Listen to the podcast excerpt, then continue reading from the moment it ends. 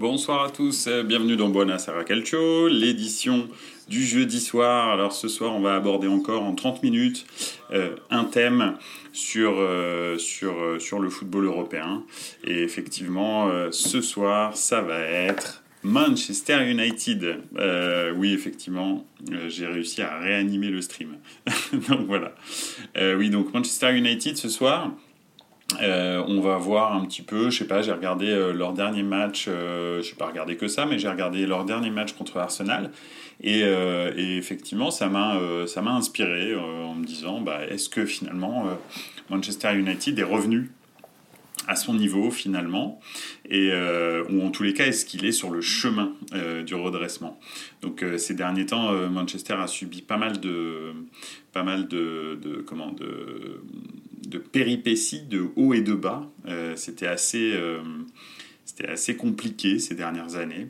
Donc on va se demander un petit peu d'où est-ce qu'ils viennent, euh, qu'est-ce qui a changé récemment, et, et, puis dans un troisième temps, on va se demander aussi qu'est-ce qui leur manque pour reprendre leur place dans le football européen, c'est-à-dire parmi les 3, 4, 5 meilleures équipes d'Europe. C'est-à-dire c'était ça hein, pendant très longtemps, à partir des années, des années 90, on va dire, euh, quand, euh, quand on arrive, leur, euh, leur place se situait dans les 5 meilleures équipes d'Europe en, permanence. Hein. Ils étaient très fréquemment en finale de Ligue des Champions, ils gagnaient des Ligues des Champions assez fréquemment, on va dire au moins une ou deux par décennie, donc donc c'était quand même assez incroyable.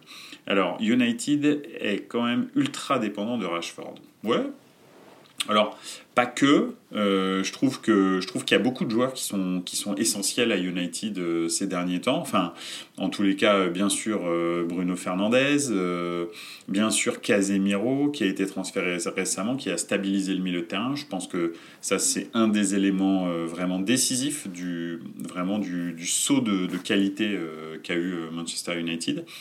et puis aussi la stabilité, bizarrement, qu'a donné, enfin pas bizarrement, mais je veux dire, en défense, il y a quand même une certaine stabilité euh, qui a été donnée, bah, peut-être un petit peu par Varane, même s'il a été blessé souvent. Euh, mais on va dire qu'ils ont, euh, ils ont une façon de jouer un petit peu différente en défense que ce qu'ils avaient avant. alors McGuire de temps en temps joue, mais il joue de moins en moins, heureusement d'ailleurs. Et, effectivement, ça leur donne une espèce de sérénité un petit peu différente. Ce sont des défenseurs qui jouent maintenant, qui relancent beaucoup, etc.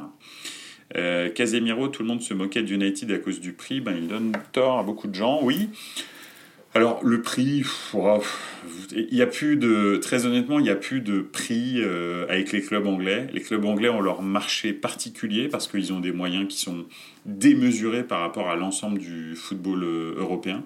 Donc le prix, ça les importe peu, c'est pas très important pour eux le prix que ça peut, ça peut, ça peut coûter un joueur. Mais bon, donc c'est vrai que les clubs anglais maintenant, généralement, payent toujours très très cher les joueurs sans aucune raison, juste parce qu'ils ont de l'argent. Hein. Ils ont certainement autant d'argent, euh, n'importe quel club anglais a quasi autant d'argent que les super clubs euh, type, euh, type Paris Saint-Germain ou Manchester City ou, Newcastle. Donc c'est pour ça que moi je, je regarde même plus le prix des transferts en Angleterre, ça sert plus à rien. Ils, ils dépensent parce qu'ils ont de l'argent et ça leur pose absolument aucun problème. Voilà, ça fait vivre les autres championnats, tant mieux, c'est très bien.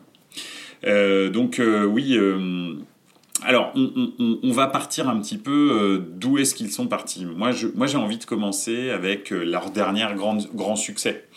leur, leur, leur, dernier grand succès, c'est la victoire en Europa League avec Mourinho et Ibrahimovic, bon, qui s'est fait les croiser, donc il n'était pas là jusqu'au bout.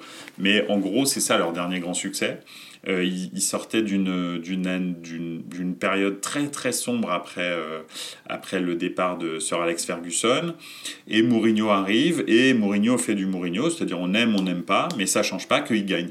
il gagne même avec euh, Manchester United et cette équipe, la même équipe l'année suivante euh, termine, je crois, 8e ou 9e du championnat. Et en l'occurrence, le Manchester de Mourinho termine deuxième et gagne la, Ligue Europa. Donc on a beau dire ce qu'on veut sur, euh, sur, euh, sur Mourinho, oui, absolument, c'est l'anniversaire du, Special One aujourd'hui. C'est 60 ans. en tous les cas, c'est le seul, le dernier entraîneur qui a fait gagner son équipe comme toutes les équipes par lesquelles il est passé, sauf Tottenham, parce que je pense que Tottenham, c'est vraiment un club qui est maudit en termes de victoire, parce que même la Roma, il a réussi à gagner euh, un, titre européen, alors un petit titre européen, mais bon, il l'a gagné, donc euh, voilà, il fallait le faire, il l'a fait. Euh, ça faisait très longtemps que la Roma n'avait rien gagné. Euh, Van Gaal, Van Gaal, ah oui, c'est ça, ouais, absolument, c'était Van Gaal, Van Gaal qui, qui, était avant Mourinho et Solskjaer qui a repris le après Mourinho. Donc, euh, donc voilà. Bref, il gagne cette Ligue, des, cette Ligue Europa. Et puis derrière, euh, catastrophe. Hein. donc euh, Solskjaer qui arrive, qui fait un petit peu illusion, mais euh, ils enchaînent les 7e place, 6e place, 5e place. Enfin bon, bref, c'était pitoyable. ils étaient en Ligue des Champions, je crois, une année ou un truc comme ça. Enfin bref, c'était vraiment des, des, des, performances très très en dessous de ce que Manchester United a l'habitude de faire. Et puis, et puis bah, on a l'impression en plus que les, les, actionnaires sont complètement déconnectés des besoins euh, sportifs de Manchester. Ils ont de l'argent, ils dépensent chaque saison, mais en fait, chaque saison, ils font des recrutements qui ne sont absolument pas euh, logiques avec euh, le, les besoins sportifs de, de, United. Ce qui fait que, bah, en fait, on n'a pas vraiment de, suivi, ou en tous les cas de, de suite dans les idées. Donc, c'est vraiment, c'est vraiment assez assez erratique, énormément de très gros transferts, souvent des, joueurs anglais. Euh, vous savez que je disais tout à l'heure que les clubs anglais ont un marché à part avec euh, des revenus à part, avec des tarifs à part. Mais alors, lorsque les clubs anglais cherchent à acheter des joueurs anglais, alors là, ça devient n'importe quoi. Hein. Donc, on l'a vu avec euh, McGuire, mais il n'y a, pas que, lui. Luke Shaw, des gars comme ça. Tous ces joueurs-là, ils ont été achetés extrêmement cher par Manchester United. Donc, voilà euh, Rashford, heureusement, était dans leur équipe. donc voilà. Euh, donc ils traversent une période très très sombre, des recrutements qui sont complètement erratiques, aucune politique sportive vraiment euh, très claire, des actionnaires qui ne pensent qu'à euh, aux dividendes euh, qu'ils peuvent prendre sur les revenus du club, parce que malgré tout, Manchester United a fait un travail incroyable lors des années donc 90 euh, et 2000 et, et même 2010, hein, début des années, enfin 2010, jusqu'à jusqu'au départ de Sir Alex Ferguson. en fait, ils se sont implantés à l'étranger, déjà en Angleterre bien sûr, mais surtout à l'étranger de façon incroyable. C'est le club qui va être le plus, on va dire, rentable à l'étranger. Et donc euh, les actionnaires américains euh, sont, euh, sont ultra focus sur ce qu'ils gagnent et comment est-ce qu'ils remboursent le prêt qu'ils ont fait en remboursant ce prêt avec les revenus de Manchester. C'est ça qui est incroyable, c'est qu'en fait Manchester se, se rembourse lui-même en fait. Ils se sont juste portés caution en vrai les, propriétaires. Donc c'est assez, assez, assez spécial. Et puis, bah, je pense que la poule aux œufs d'or commence à péricliter un petit peu là, ces dernières années. C'est-à-dire que Manchester, avec une crise de résultats tellement longue, commence à perdre un petit peu euh, son attractivité auprès des fans, son attractivité auprès des sponsors, etc., etc. Et on dirait que la direction, tout d'un coup, se dit bon, bah, on va prendre des, des, décisions qui sont logiques. Euh, et donc, il recrute euh, quelqu'un comme Ten Hag en se disant, bah, lui, au moins, il a un vrai projet de jeu et il va pouvoir, euh, il va pouvoir effectivement avancer avec ça. Alors, en même temps, dans le même temps, hein, il, recrute Ten Hag, enfin bon, quelques mois avant, parce que donc c'était en fin de saison plutôt, il recrute Ten Hag, et puis dans le même temps, quasi, il recrute Cristiano Ronaldo. Et là, je me suis dit, alors là, bah, là c'est parti. Là. en fait, ils font tout et leur contraire. Donc c'est vraiment, euh, il recrute un, entraîneur qui prône, qui est très euh, donc dogmatique. On en avait parlé euh, il, y a quelques, il y a quelques semaines dans, dans Buenos Aires Calcio. Un entraîneur qui a une très claire idée du jeu, qui demande un gegenpressing très très intense, qui aussi demande une, implication de l'ensemble de l'équipe, des 11 joueurs, dans le jeu au pied, dans le pressing, etc. Et vous recrutez certainement le joueur au monde avec Messi qui presse le moins, euh, qui refuse de le faire et qui ne pense qu'à ses stats individuelles, alors que, euh, que Ten euh, a une vision du jeu qui est vraiment l'inverse de ce qu'une star comme Ronaldo va véhiculer en fait. Oui, effectivement, le timing était chelou, comme tu dis. c'était vraiment bizarre de recruter Etenag et Cristiano Ronaldo. Dans la même phrase, c'était vraiment euh, complètement euh, bizarre et ésotérique. Bah, résultat, euh, arrive ce qui devait arriver. Et je pense que Tenag, bah déjà, d'une, je voulais lui tirer mon chapeau. Alors, il s'en fout complètement que, que, Mehdi de Buenos Aires Calcio lui tire son chapeau, mais quand même, parce qu'il a, il a fait preuve de courage. En, en, en, parlant à Ronaldo et en le ne le faisant pas jouer, tout simplement. En lui disant, bah voilà, tu joues pas, tu corresponds pas à ce que, que j'attends euh, de mon jeu, et donc il ne rentrait qu'en fin de match. Alors ça a concouru à lui faire péter les plombs, hein, euh, et, et, c'est arrivé à cette, euh, à cette interview complètement lunaire où il désingue à peu près tout à Manchester. Donc, donc après, cette interview, si vraiment on rentre dans le détail de cette interview, il y a des choses quand même qui sont très très intéressantes et qui montrent un petit peu euh, ce qui manque à Manchester pour revenir au haut niveau. Donc, effectivement, on est parti de la dernière victoire de Mourinho, euh, un désert de résultats et de politique sportive, puis ensuite l'arrivée de Ten Hag, quelqu'un qui a du courage. Finalement, euh, la direction, sentant tourner le vent, se dit ok, bah, on va pouvoir, euh, on, va le suivre, parce qu'en fait, finalement, ils se sont aperçus que les supporters étaient plus derrière Tenag que derrière euh, Cristiano Ronaldo.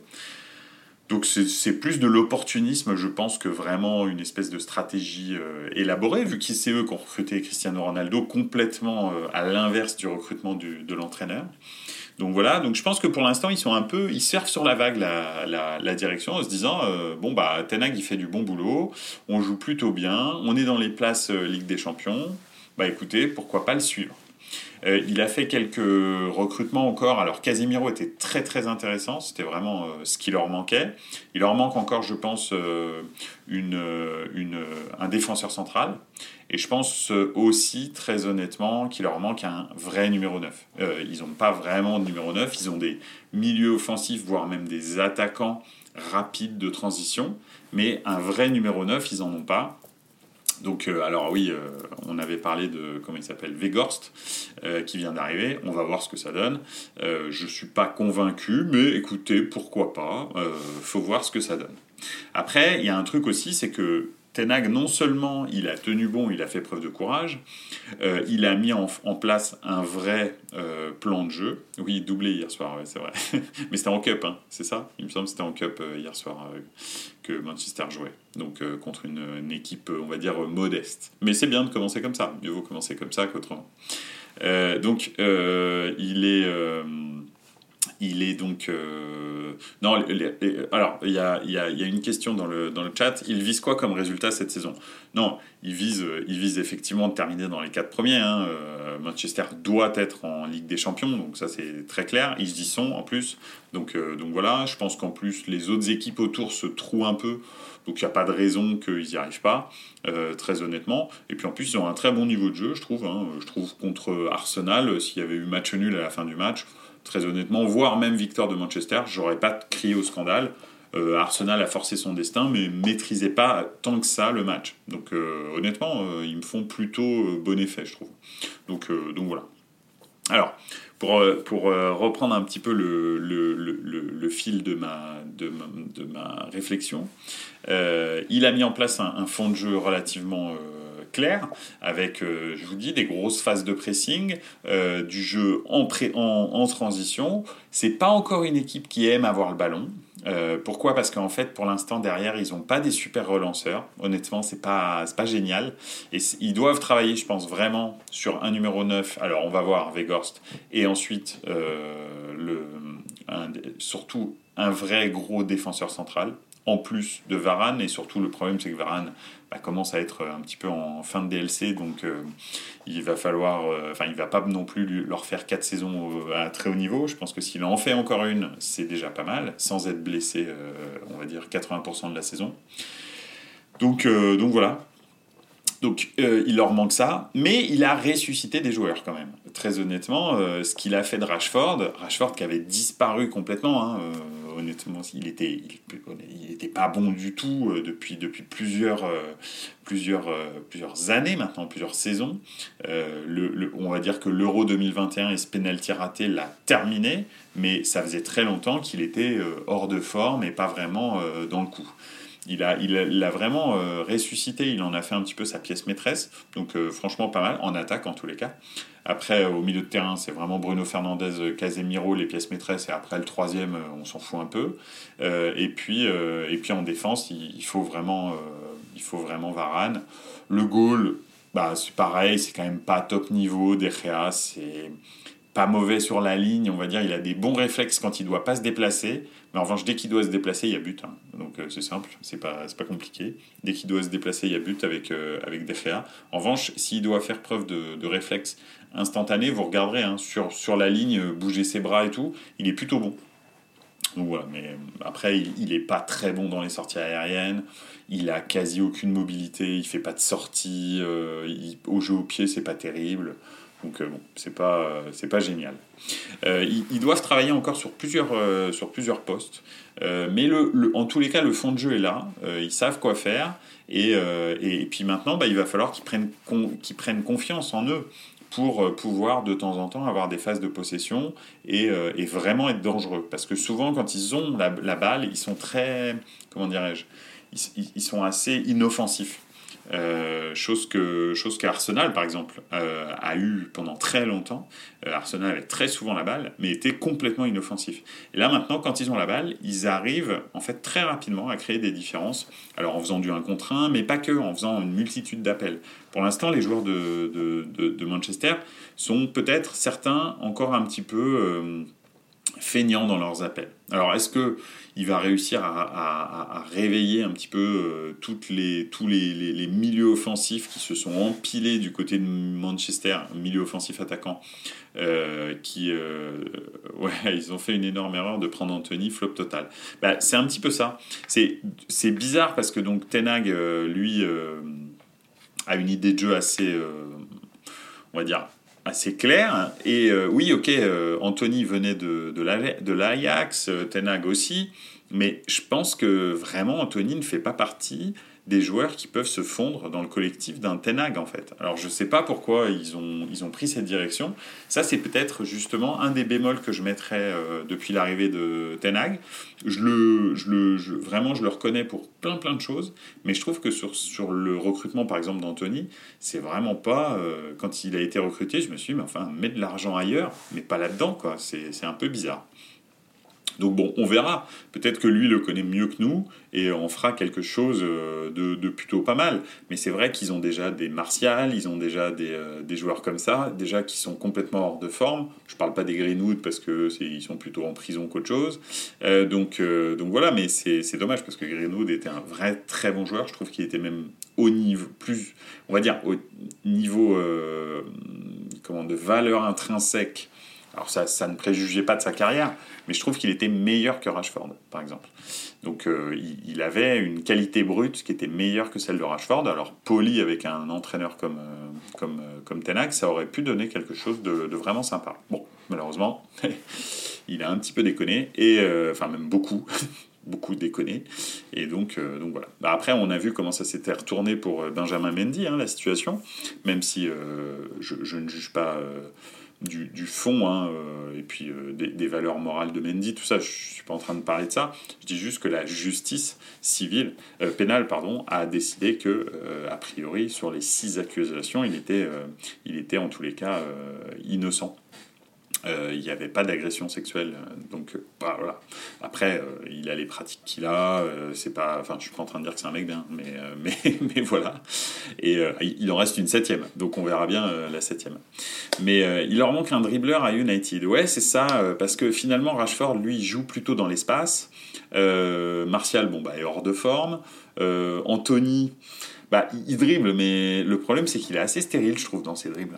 Il, dribble un petit peu pour amuser la galerie. C'est un peu un. En fait, Anthony, je sais pas ce que vous en pensez d'ailleurs, hein, les gens euh, dans le chat, mais moi, il me fait énormément penser à Robinho. euh, ce sont des joueurs qui sont très forts techniquement, c'est pas le problème, hein, euh, qui, sont, qui, sont, qui sont spectaculaires dans certains cas, mais qui sont absolument pas efficaces. Même si Robinho à la fin c'était un peu mieux quand il était au Milan, mais très honnêtement, euh, franchement, c'était un, c'était une perte de temps. C'était un peu comme Denilson. Je sais pas, alors là, je commence à remonter hein, parce que c'est des joueurs des années 90, euh, mais Denilson aussi, qui était le plus gros transfert euh, du monde à un moment donné quand il a été transféré au Betis Séville. c'est, des joueurs, bah, excepté des passements de jambes, vous voyez, ils sont un petit peu.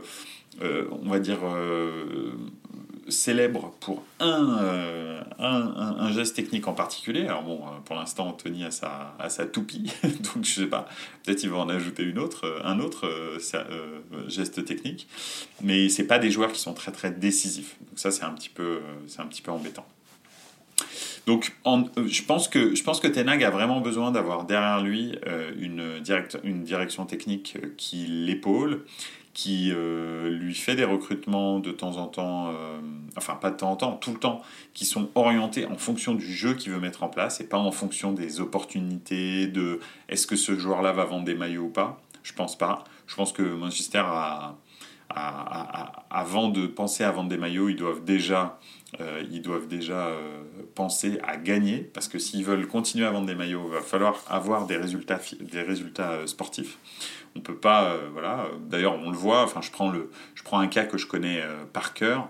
Euh, Milan, Milan commençait gentiment à sombrer dans l'anonymat. Une victoire en championnat et c'est reparti. On est, enfin, on est le, Milan est le club le plus connu en Italie à l'étranger, devant la Juve, hein, parce que la Juve est bien sûr le club le plus supporté en Italie, mais à l'étranger, Milan est la plus grande marque et ça a été revigoré de façon incroyable, voire même exponentielle par ce championnat en fait. Juste un championnat, un scudetto et hop là c'est reparti. Donc, euh, donc voilà, ils ont explosé leur chiffre d'affaires dans tous les sens, euh, en Asie, euh, au Moyen-Orient, en Afrique, etc. Juste avec une victoire. Mais il faut gagner en fait, il faut gagner pour faire refaire rêver un petit peu tous tes, tous tes supporters à travers le monde.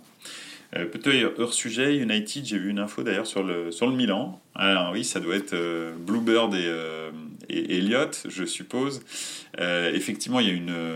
alors je, fais, je fais une, petite, une petite incartade, mais c'est important parce que le dernier sujet de Buonasera Calcio, c'était la sanction de la Juve.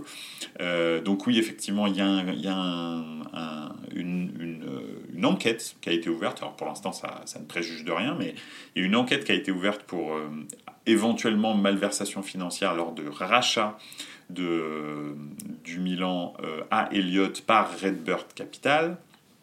Euh, et pourquoi euh, Parce qu'en fait, il y avait un actionnaire minoritaire qui s'appelle Bluebird.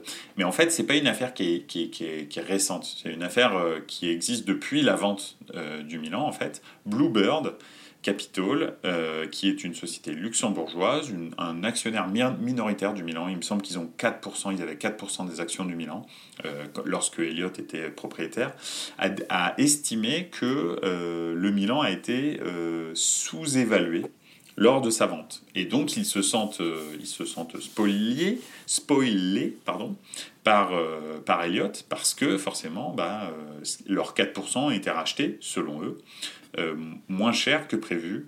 Et en fait, ils, disent qu'il y a peut-être un accord entre Elliott et Redbird euh, pour que euh, Redbird en fait achète moins cher, on va dire, le Milan que prévu.